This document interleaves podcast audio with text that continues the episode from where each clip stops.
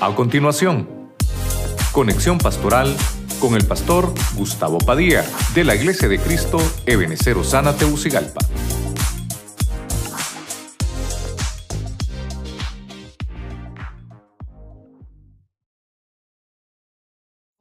El poder de los cetros.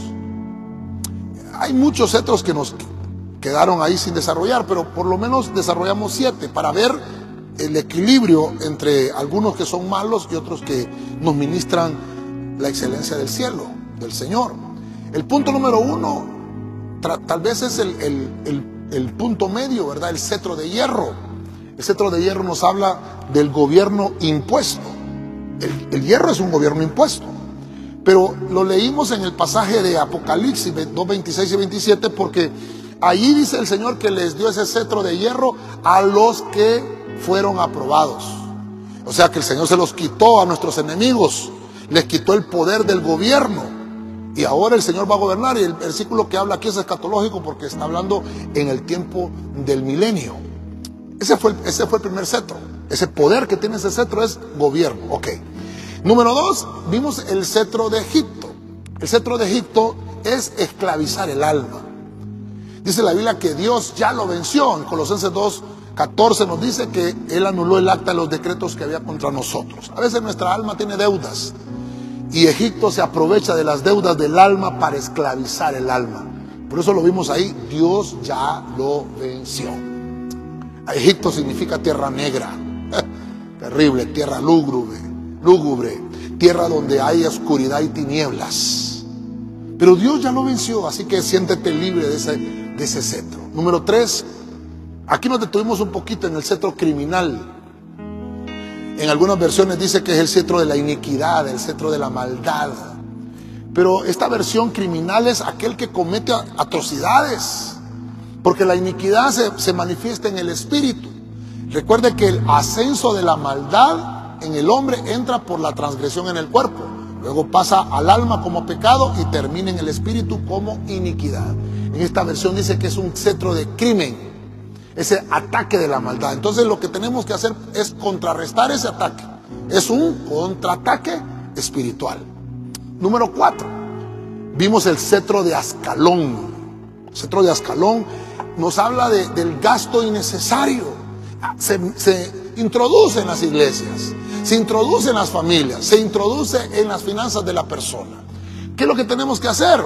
Tener nuestras finanzas saludables, ordenar nuestros gastos no gastar en lo que es innecesario. Es ese poder que tiene Ascalón, imagínese usted. Número 5, empezamos a ver ya una tonalidad de administración favorable y es el cetro de Judá.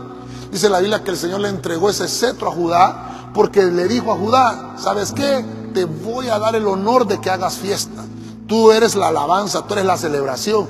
Y le dice, el cetro de mi justicia lo tiene Judá. Se lo dieron en la mano la justicia del cielo. Hermano, no busquemos venganza aquí en la tierra. Dejemos que sea Dios que tenga justicia en el nombre de Cristo. Número 6, vimos el cetro de la rectitud. Me gustó mucho esto porque dice la Biblia que se lo entregaron al que estaba sentado en el trono, al Hijo, porque era el cetro real es el cetro que nos van a dar a nosotros también, un cetro de rectitud, que nos van a reconocer la firmeza de carácter, la templanza de espíritu, porque hemos atravesado procesos. Y porque entonces ya tenemos, hermano, cómo decirle al Señor, guarda mi vida de todo lo malo que me quiera atacar y dame templanza, dame ese cetro de la rectitud. Pero tenemos que ganarlo. Cuando ya seamos aprobados por el Padre, se nos va a entregar el cetro de la rectitud. Número 7, y con ese finalizamos, el cetro de oro. Dice la Biblia que Esther, hermano, halló gracia delante del Señor. Y dice que fue, se presentó ante el rey, halló gracia. Y el rey Azuero extendió el cetro de oro porque es un cetro real. Es un cetro que se le entregaba a los que eh, ejercían gobierno. Y entonces Azuero era eh, el rey sobre, creo que algunas 127 ciudades, si no me equivoco, así lo dice el primer versículo. Y dice que ese cetro significa misericordia, algo que, necesitamos que en realidad nos respondan, pero por la misericordia no lo hacen. Entonces, ese cetro de oro se lo extendió a Suero a la reina Esther y le dijo, voy a conceder tu petición. El poder del cetro de la misericordia lo tiene nuestro Dios para darnos misericordia. Amén.